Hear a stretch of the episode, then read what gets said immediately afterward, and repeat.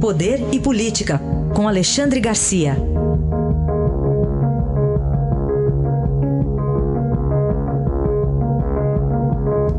Alexandre, bom dia. Bom dia, Raíssa. Bom dia, Carolina. Bom dia. Nosso primeiro tema, as manifestações deste domingo, Alexandre.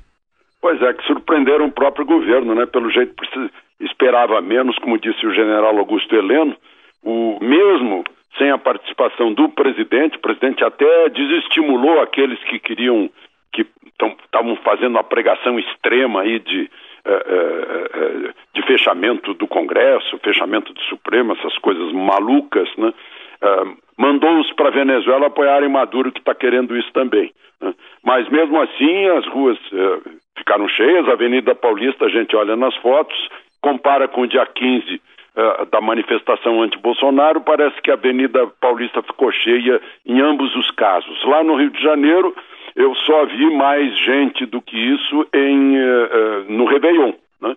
Mas, enfim, foi um apoio ao governo né, daquelas promessas feitas compartilhadas com 58 milhões de eleitores no combate ao crime, à corrupção, uh, sem privilégios, sem conchavos, reforma tributária, reforma burocrática, reforma da Previdência, reformas que já foram inclusive encaminhadas. Né? Foi claramente contra o chamado Centrão né? e, e muita crítica com, uh, contra o presidente da Câmara crítica que foi amenizada à noite na entrevista que o presidente concedeu à, Record, dizendo que conversa muito com, uh, com o Rodrigo Maia, mas que lá na Câmara é diferente, que ele, presidente, dá ordens no governo que são cumpridas e lá na Câmara tem que o, o Rodrigo Maia tem que negociar com as lideranças. Né? Uh, enfim, uh, mostrou que há um novo costume no Brasil, bem democrático, que é o povo sair para a rua contra ou a favor. Acho que foi, foi positivo o que aconteceu, é positivo o que tem acontecido. Né? Essas, essas manifestações eh, nas cidades brasileiras, nas principais cidades brasileiras, apoiando ou, ou eh, reprovando eh, o governo. Né? E, e, e, os representantes do povo na Câmara Federal e no Senado, né? e mesmo em relação ao Supremo. Bom, ainda assim, teve críticas né, do Centrão, o próprio líder do DEM, Omar Nascimento, divulgou uma nota dizendo que é, ninguém governa sozinho. E lembrando, inclusive, que nessa semana está em, tá em pauta ali a votação no Senado sobre a esplanada, né? Como vai ficar os ministérios depois da redução do governo e da aprovação na Câmara na semana passada. Qual é a expectativa para o COAF ficar ali é, no guarda-chuva de Moro, no Ministério da Justiça, ou realmente se sedimentar lá no Ministério da Economia? Pois é, o, o líder do governo no Senado, Major Olímpio, acha que consegue reverter, né, que fique com Moro. Aliás, o, o COAF sempre foi do Ministério da Economia.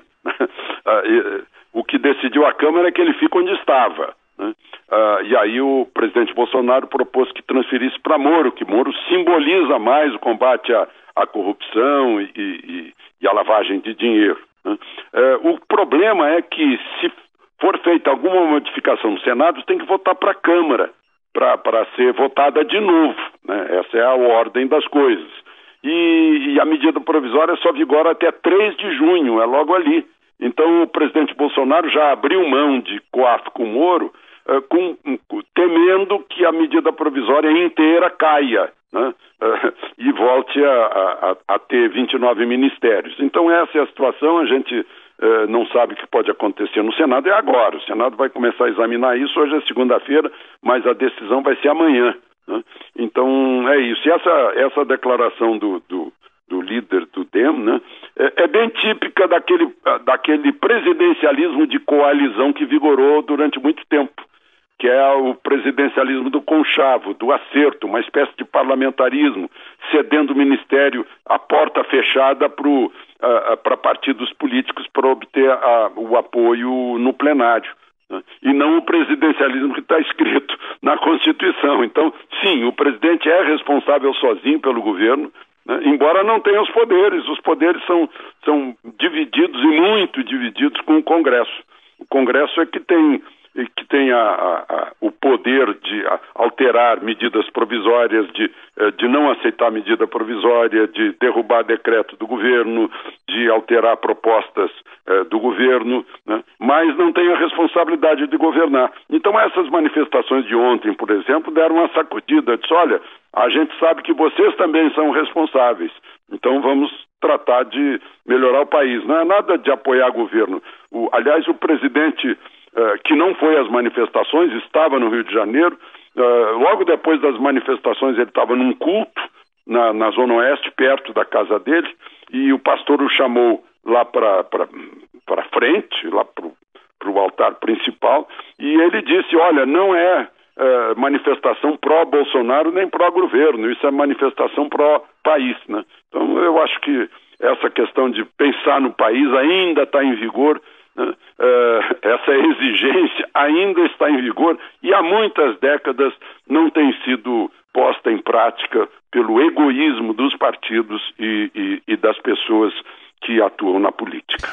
Alexandre, é, e o que, que dá para imaginar do Centrão daqui para frente?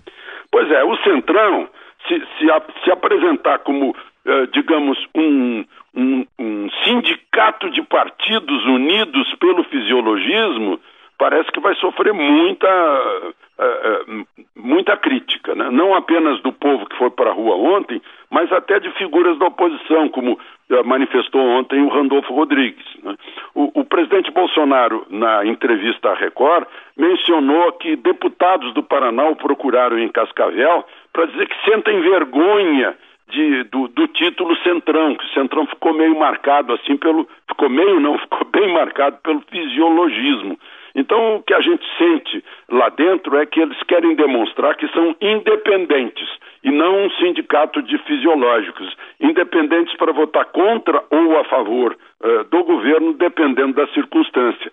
É, agora, que, que grupo vai prevalecer? Aquele grupo tradicional, que eu não sei se traiu ou não os eleitores, né, aqueles 228 que tiraram o COAF do Moro por medo da fama do Moro, né, eu não sei se eles combinaram isso com seus eleitores. Se combinaram, ótimo. Representaram muito bem os seus eleitores que queriam tirar o COAF de Moro. Mas eh, se não combinaram, se os eleitores pensavam o contrário, né, eles, eles vão ser isolados dos seus próprios eleitores. Por isso se insurgiram quando naquela votação as pessoas, os outros deputados estavam mostrando através das redes sociais o voto de cada um.